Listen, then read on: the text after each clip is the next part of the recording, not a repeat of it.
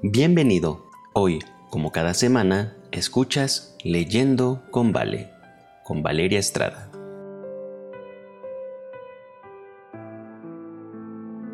Hola, ¿qué tal? Bienvenido una semana más a Leyendo con Vale. Soy Valeria Estrada y es un privilegio para mí saludarte eh, a través de este medio. Si sos nuevo, te invito a que te quedes a escuchar toda la lectura de este capítulo hermoso. Todos los capítulos que hemos estado leyendo y compartiendo a través de este podcast han sido enriquecedores para mi vida. Y también he recibido varios mensajes de ustedes eh, en los que me comentan que este libro ha sido una bendición. Así que yo te desafío también a que lo compartas con aquellas personas que, que creas que necesiten también ser bendecidos a través de una buena lectura, de un buen libro. Good reads se dice en inglés.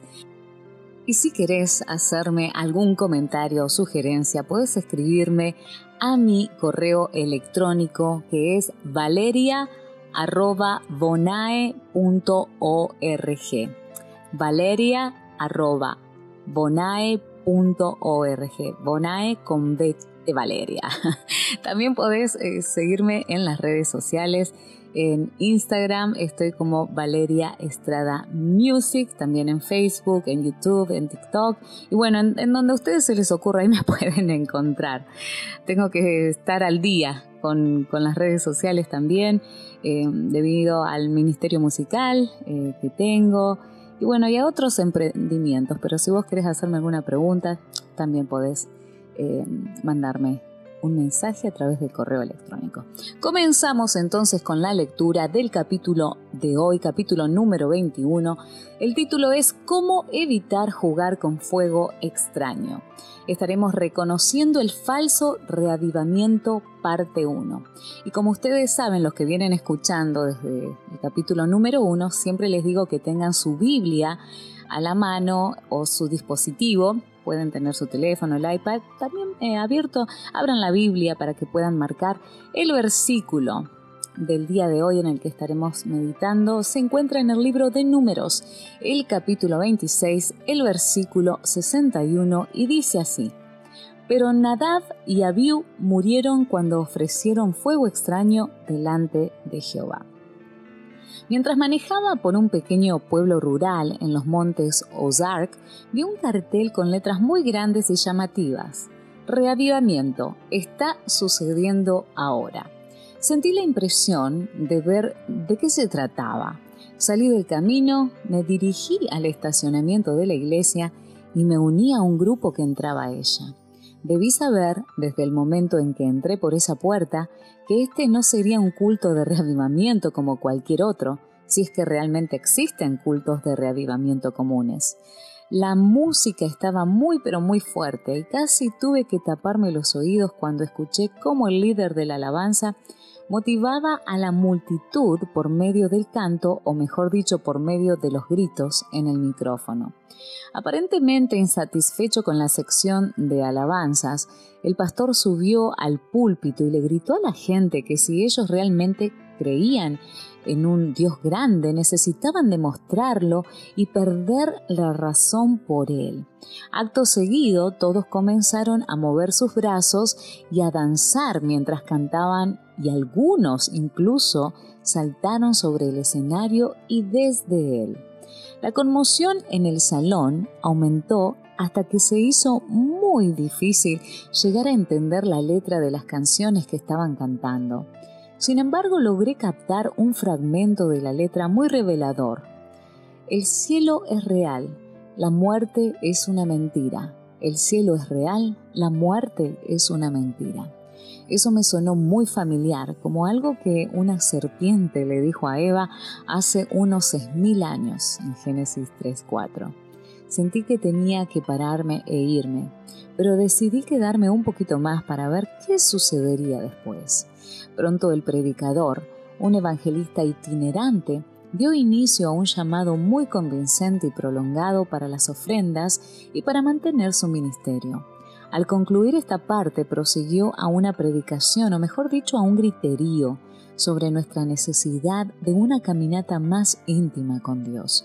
Esta caminata, él explicó, se haría evidente por una experiencia sobrenatural novedosa. Comencé a tomar apuntes tan rápido como pude. El mundo nos mira mal por nuestra concentración en la experiencia, confesó pero allí es donde Dios se encuentra con nosotros. No recuerdo que haya mencionado ningún texto bíblico que fundamentara su argumento, pero seguí escuchándolo con atención.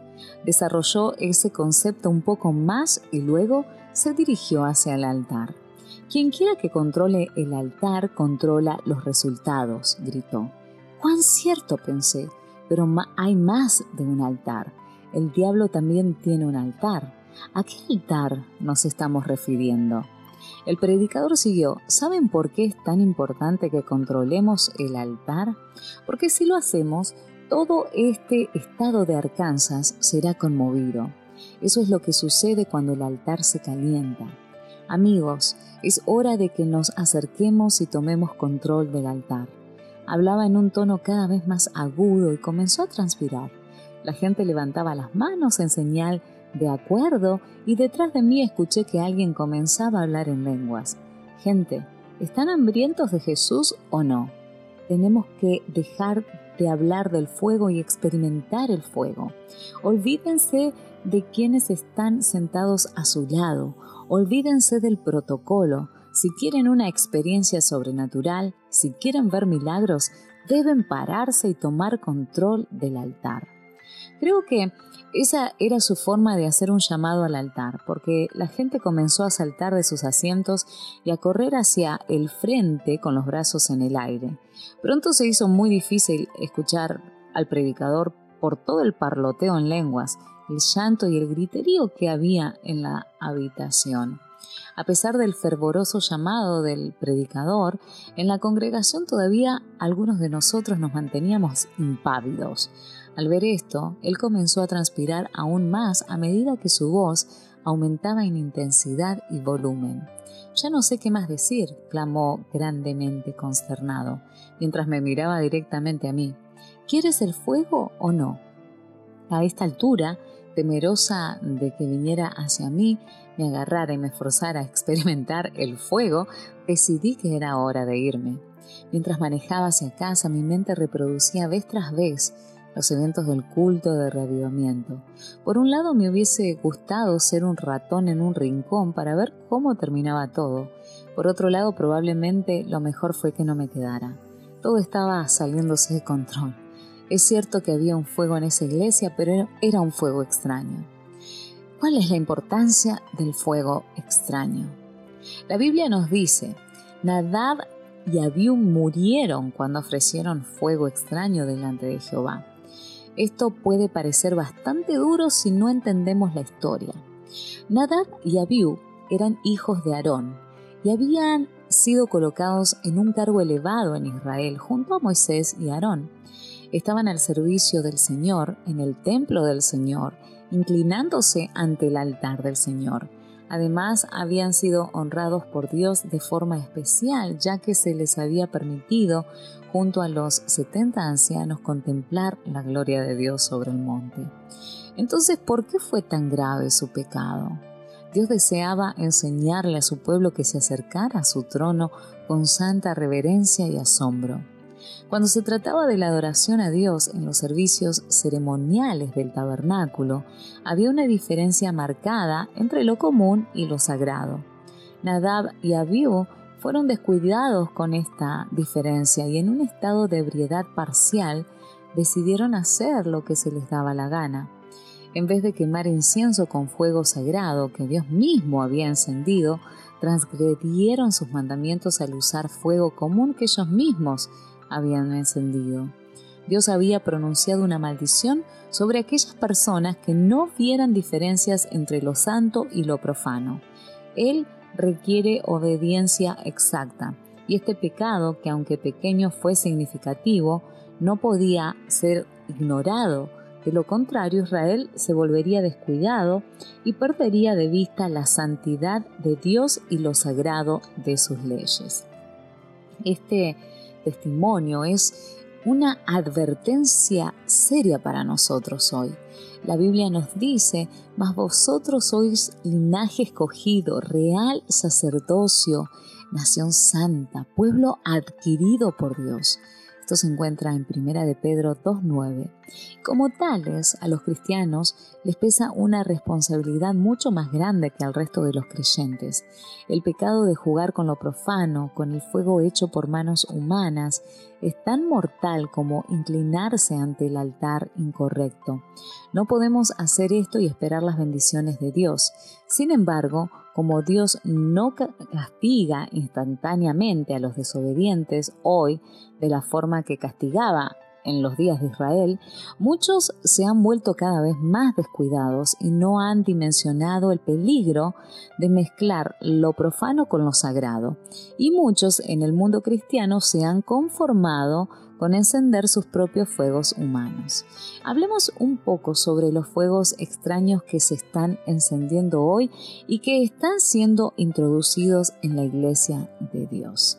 El postmodernismo entra en la iglesia una filosofía sutil y letal está apoderándose del mundo hoy, mientras que afirma promover una forma de pensar novedosa e ilustrada, está llevando a hombres y mujeres a un engaño y error espiritual cada vez más profundo. La mayor parte del mundo occidental llama a esta filosofía o a este fuego extraño postmodernismo. El postmodernismo fomenta la sospecha de la razón y va de la mano con el escepticismo y el relativismo. La verdad es relativa para el observador. Tú tienes tu verdad y yo tengo la mía. Y aunque haya 180 grados de oposición, está bien porque la verdad es relativa. No existe la verdad absoluta, algo que sea cierto en toda circunstancia, momento o lugar. Según la filosofía posmoderna, la verdad también es migratoria, cambia con el tiempo y el lugar. Lo que es cierto para África no necesariamente lo es para América o Europa y viceversa. En esencia, la verdad está condicionada por la cultura. Y el posmodernismo ahora domina la mayor parte de Hollywood, la mayor parte de la educación superior y la mayor parte de la sociedad occidental. Incluso se ha deslizado dentro de la iglesia. Luego de explicarle a un joven las razones bíblicas por las que los adventistas guardan el sábado como día de reposo en lugar del domingo, quedé perpleja al escuchar su respuesta. Creo que el día en que adoramos es relativo, simplemente de qué es lo mejor para cada persona. Después de todo, Dios conoce nuestro corazón. Al decir que la realidad venía de lo que él sentía en vez de venir de respuestas sólidas en la Biblia, mi amigo expresó cómo el posmodernismo ha afectado nuestra iglesia y cultura cristiana moderna. La verdad se ha vuelto relativa. Sin embargo, para los creyentes, todo nos lleva a esta pregunta. ¿Tomamos la Biblia como una verdad absoluta y totalmente inspirada por Dios tal como dice ser? O definimos la verdad basados en nuestra vida, cultura o preferencia espiritual. Algunos tratan a la Biblia como una obra más de literatura inspiradora, pero no podemos considerarla de esta forma o es un tremendo engaño porque hace algunas aseveraciones escandalosas sobre sí misma y sobre Dios y da instrucciones poco ortodoxas muy específicas acerca de una variedad de temas o realmente es inspirada por Dios y debiera ser tratada como tal aún hoy. El posmodernismo borra la verdad absoluta y no deja fundamento sólido sobre el cual afirmarse la verdad queda abandonada para ser definida por los caprichos de una cultura cambiante y cada persona puede definir su verdad de forma diferente. Esto crea un dilema para los cristianos porque el verdadero cristianismo se construye sobre el fundamento de la verdad bíblica absoluta. Es una verdad o un fuego que Dios ha encendido, no el hombre. Como adventistas del séptimo día, este fundamento es clave Creemos que la verdad no es negociable. Basamos nuestras creencias en la inmutable y autoritativa palabra de Dios, en la sola escritura, como los reformadores protestantes solían decir. Pero Dios Tendrá un pueblo en la tierra que sostendrá la Biblia y la Biblia sola como regla fija de todas las doctrinas y base de todas las reformas. Ni las opiniones de los sabios, ni las deducciones de la ciencia, ni los credos o las decisiones de concilios ecuménicos, tan numerosos y discordantes como lo son las iglesias que representan, ni la voz de las mayorías, nada de eso, ni en conjunto ni en parte, debe ser considerado como evidencia a favor o en contra de cualquier punto de fe religiosa. Antes de aceptar cualquier doctrina o precepto, debemos cerciorarnos de si los autoriza un categórico, así dice Jehová. La Biblia nos dice Entrad por la puerta estrecha, porque ancha es la puerta y espacioso el camino que lleva a la perdición. Y muchos son los que entran por ella, porque estrecha es la puerta y angosto el camino que lleva a la vida, y pocos son los que la hallan. Esto se encuentra en el libro de Mateo, en el capítulo 7, versículos 13 y 14. Encontrar el camino angosto y permanecer en él no es fácil en la cultura actual.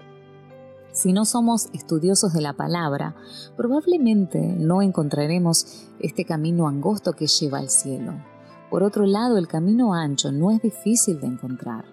Por eso, si leemos la Biblia correctamente, deberíamos preocuparnos si nos damos cuenta de que estamos en el camino que todo el mundo está siguiendo.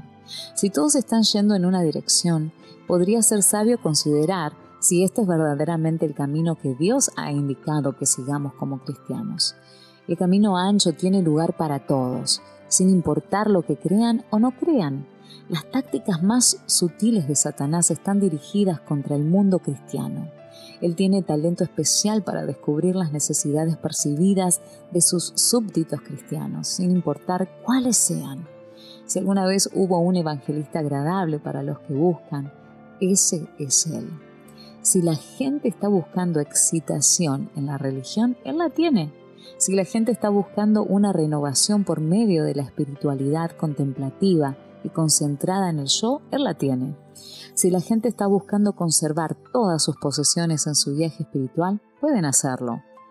El enemigo es famoso por decir a sus seguidores cristianos, no tienes que hacer nada diferente, no necesitas dejar nada de lado ni profesar ninguna verdad o doctrina específica, no necesitas cambiar, estás bien así como estás. Todo gira en torno a suplir las necesidades y deseos de sus seguidores, y vaya si ha tenido éxito. En los siguientes dos capítulos voy a hablar brevemente acerca de cómo puede llegar a verse un fuego de reavivamiento falso, especialmente en relación a la oración, y cómo podemos distinguirlo del reavivamiento verdadero.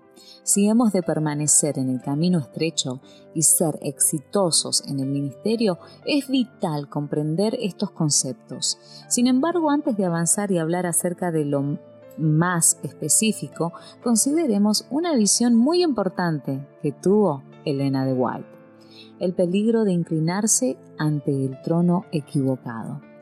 En el libro Primeros Escritos encontramos el registro de una visión perturbadora. Mostraba a Dios en su trono en el cielo y a Cristo a su lado en el lugar santo, intercediendo por su pueblo. Ante el trono había creyentes de todas partes del mundo. Algunos estaban buscando sinceramente tener una relación más profunda con Cristo. Otros se habían vuelto espiritualmente complacientes, estaban conformes con su condición espiritual y en vez de seguir creciendo, resistieron la luz. La luz que habían recibido del trono de Dios lentamente comenzó a apagarse y tristemente no se dieron cuenta de que estaban caminando en oscuridad. Lo más inquietante de esta visión es lo que sucedió después, cuando Dios y su Hijo Jesús dejaron el lugar santo y se movieron hacia el lugar santísimo. Solo los verdaderos creyentes que estaban en aflicción de espíritu buscando una relación más cercana con Dios los vieron moverse y los siguieron. Satanás, pasando desapercibido, fue a pararse al lado del primer trono y ocultando su verdadera identidad, actuó como si estuviera llevando a cabo la obra de Dios. Pero era una obra engañosa. Elena de White escribe, vi que la compañía miraba hacia el trono y oraba, Padre, danos tu espíritu. Entonces Satanás soplaba sobre ellos una influencia impía. En ella había luz y mucho poder, pero nada de dulce amor, gozo ni paz.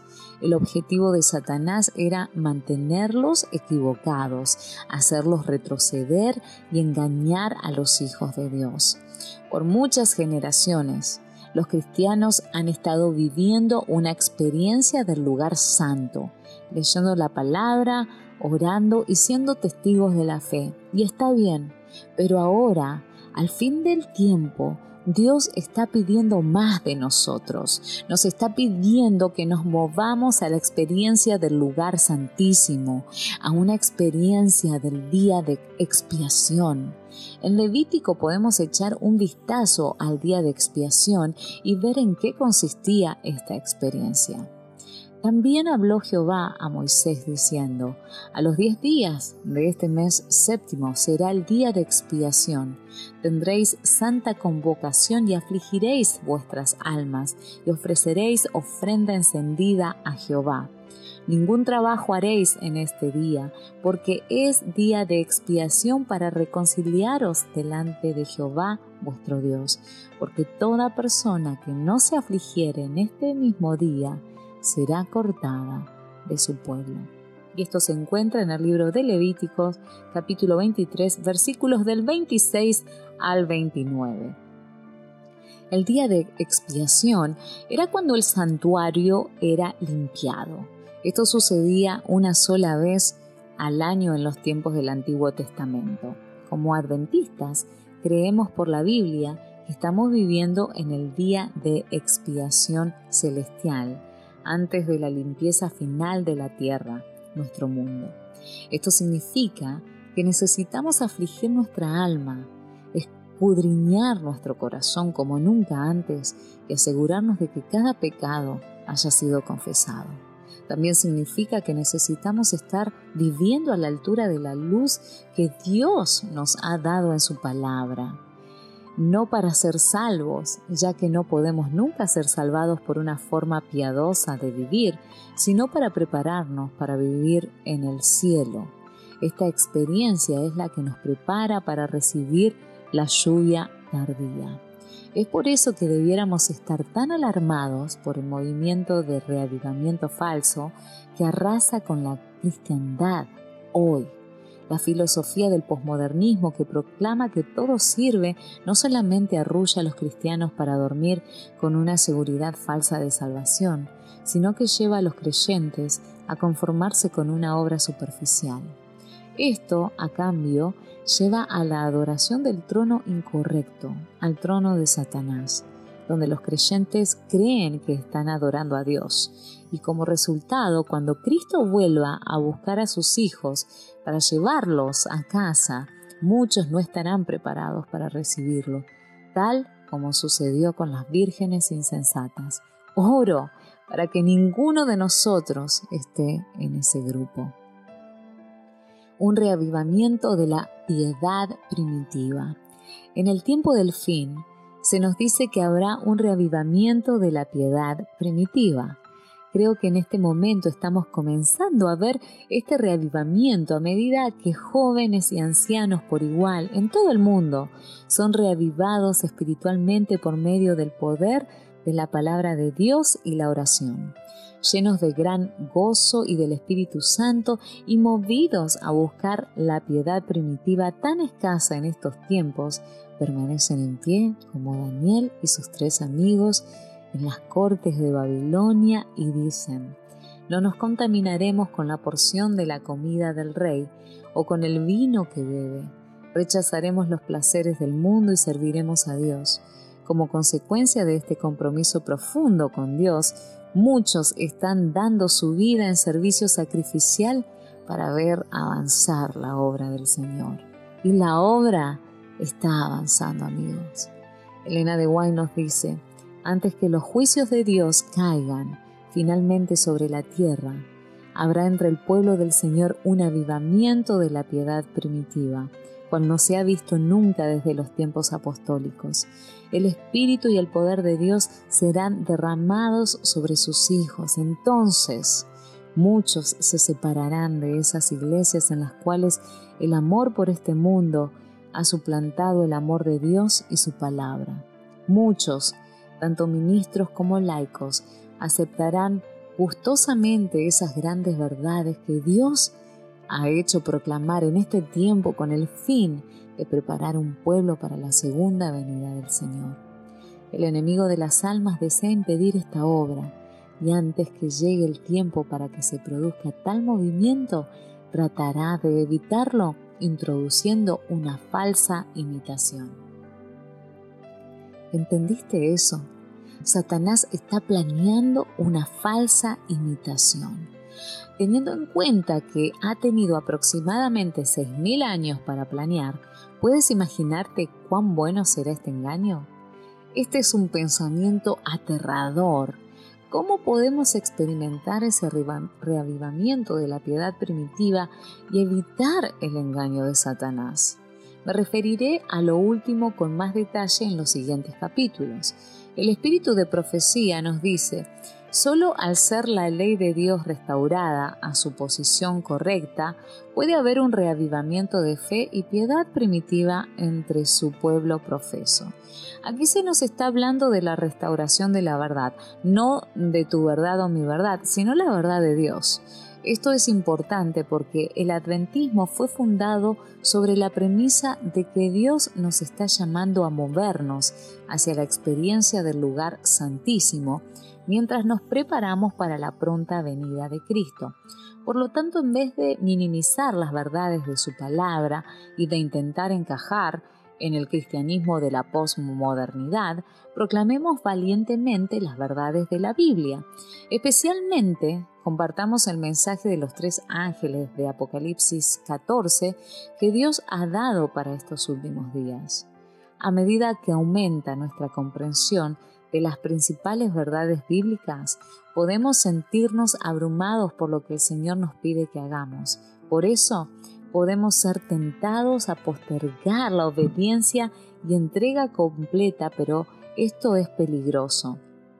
Hablando específicamente a los ministros, Elena de White escribe que muchos corren el gran peligro de fracasar en el logro de la perfecta santidad en el temor del Señor están en peligro porque aunque prediquen la verdad de la palabra de Dios, si no han permitido que esta verdad penetre en sus propios corazones, al final ellos mismos serán descalificados.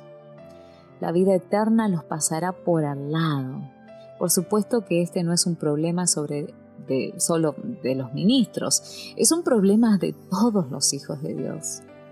Hoy muchísimos de los que componen nuestras congregaciones están muertos en delitos y pecados. Van y vienen como la puerta sobre sus goznes.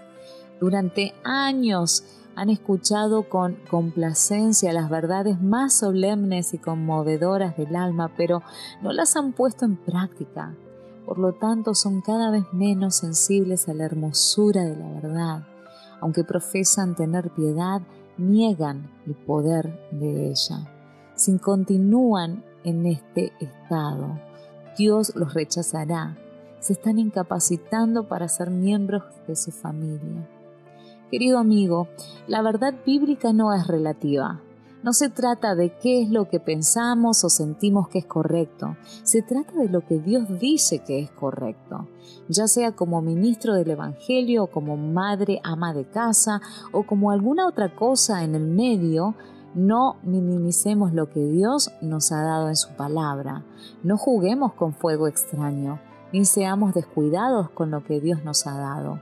En cambio, recordemos que estamos en el día de expiación final y preparémonos para recibir a nuestro Señor, al seguir buscándolo con un corazón entregado, dispuesto a seguirlo hasta el final. Él seguirá revelándose a nosotros por medio de su palabra y nos llevará a una relación cada vez más profunda con Él. Y al final se dirá de nosotros, aquí está la paciencia de los santos, los que guardan los mandamientos de Dios y la fe de Jesús. Así que, amigos, avancemos, avancemos tomados de su mano mientras rogamos por su fuego santo. Este es el fuego que necesitamos desesperadamente hoy y Él quiere que se lo pidamos. Quiere que nos atrevamos a pedir más. Muchas gracias por escuchar. Espero la siguiente semana.